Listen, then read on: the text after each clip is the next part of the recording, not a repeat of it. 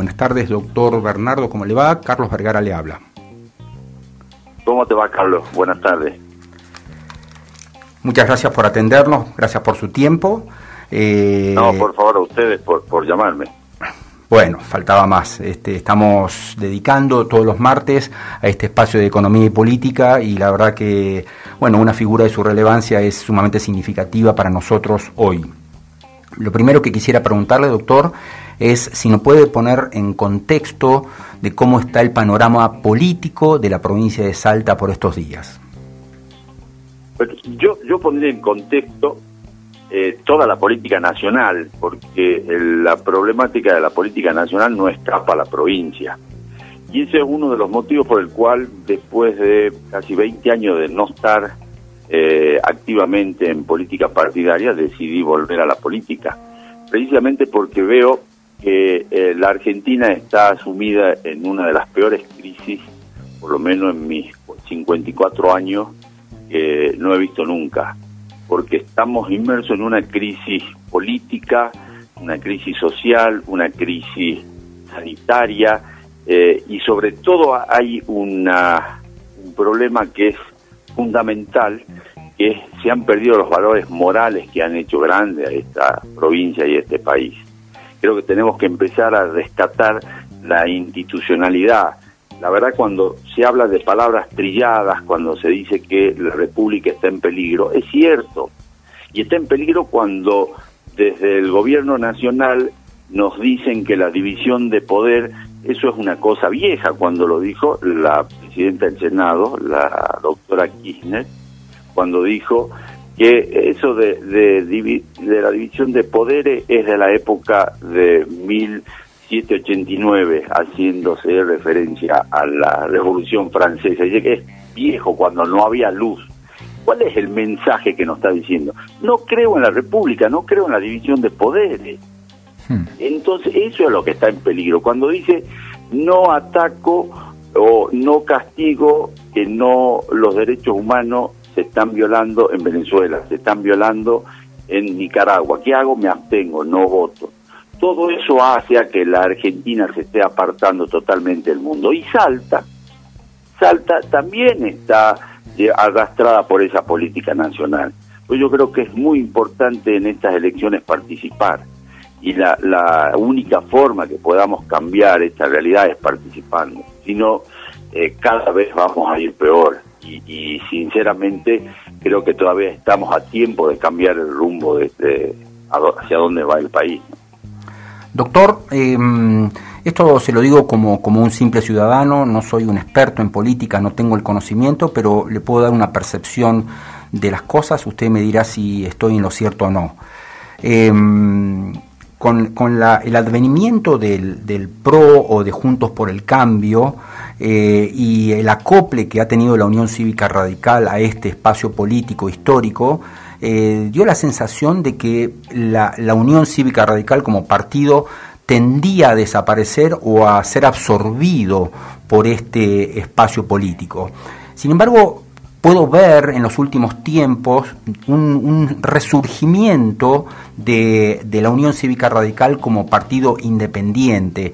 Han aparecido nuevas figuras, eh, han aparecido nuevos espacios y tengo la percepción como ciudadano le vuelvo a pedir disculpas por mi ignorancia, este, de que hay una nueva UCR, ¿puede ser esto? ¿Estoy en lo cierto? Sí, no, no, no, tengo por qué pedirte disculpas, todo lo contrario. Creo que es una fotografía eh, real de lo que está pasando con la Unión Cívica Radical.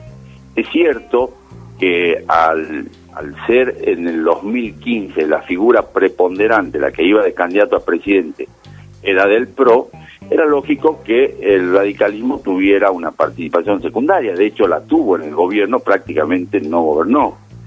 Y ahora, efectivamente, como tú dices, hay un, el radicalismo está totalmente activo, es un partido vigoroso que ha triunfado, pero por abrumadora mayoría en Jujuy, están saliendo figuras como la de Manes, ahora Tetaz.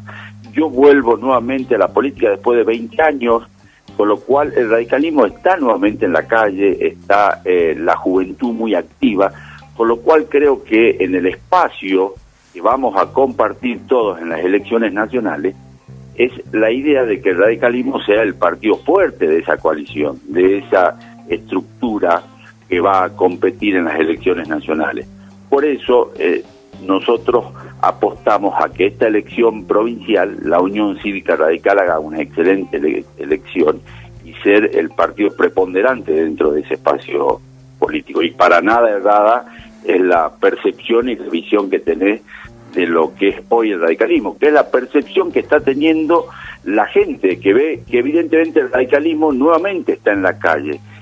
Porque yo acá hago un paréntesis, ¿y por qué pasa eso? Porque el radicalismo siempre, si uno agarra la historia de un partido de 130 años, siempre que eh, la república y la democracia estuvieron en juego, estuvo ahí el radicalismo para sostenerla.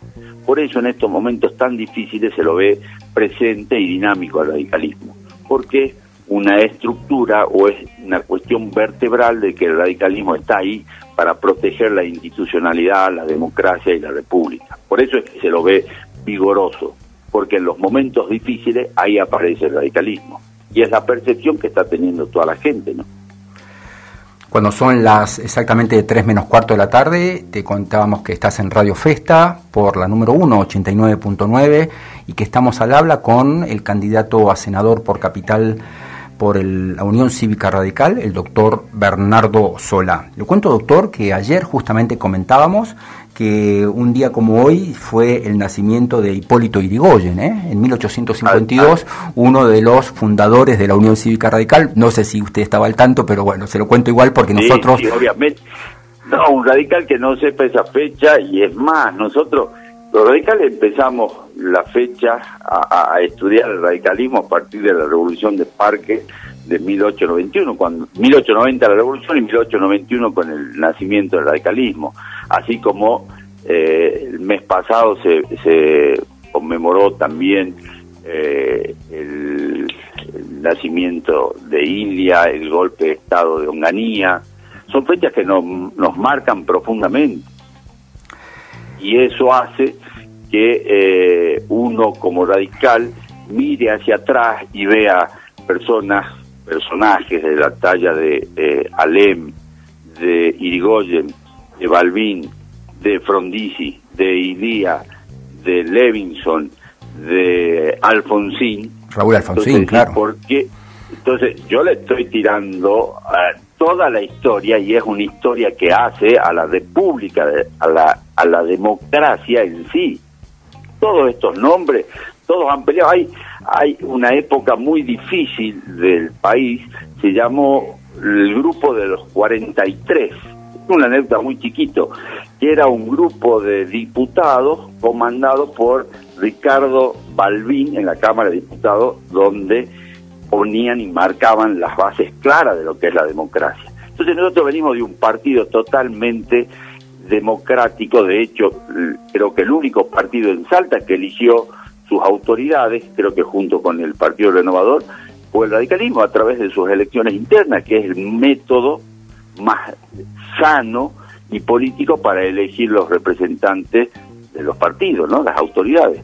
Así que eh, todo eso que estoy contando, más la sensación que ustedes tienen, hace de que el partido efectivamente esté en la calle, esté participativo y, ha generado sobre todo una expectativa muy importante en la sociedad.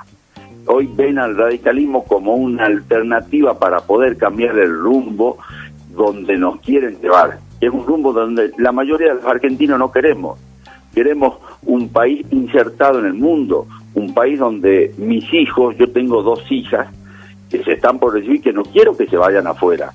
Que si van afuera, que vayan tal vez a perfeccionarse, pero puedan volver al año y poder conseguir trabajo y salir por placer y volver a trabajar, no por necesidad. Yo quiero ese país.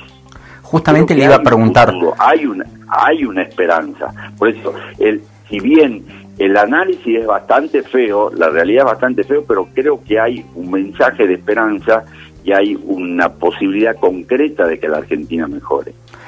Justamente le quería preguntar, doctor, eh, con, esta suerte de decepción que ha generado la derecha en, en, la sociedad argentina con el mandato anterior culminado en 2019 y la situación actual que está viviendo por ideologías más de izquierda en la actualidad, eh, ¿usted cree que se puede poner fin eh, de una vez por todas a esta suerte de bipolaridad partidaria que hay entre estos eh, entre estos dos poderes, en esta, entre estas dos ideologías, si se quiere, y que la UCR aparece como la gran alternativa superadora?